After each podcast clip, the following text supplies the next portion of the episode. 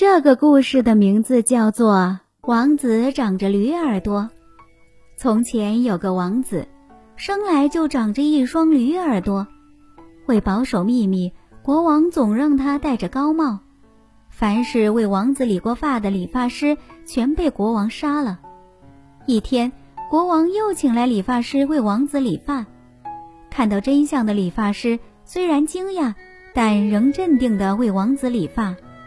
因为他的机智，国王没有杀死他。理发师回到家后，不敢对任何人说起这事儿。但时间一长，他实在憋不住了，就到田里挖了个坑，对着坑把秘密说了出来。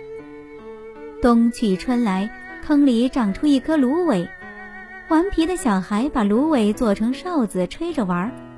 哨子竟发出奇怪的声音：“王子长着驴耳朵。”小孩吹着哨子满街跑，很快，王子长着驴耳朵的事便传遍全国。暴怒的国王命人把理发师抓来处死。他说的是真话。王子说完便摘下帽子。神奇的是，那双丑陋的驴耳朵不见了。后来，王子当了国王，仁慈宽厚的他深受人民的爱戴。小启发。事实就是事实，隐藏真相还不如勇敢面对。王子就做到了，结果更神奇的事情发生了，他的驴耳朵消失了。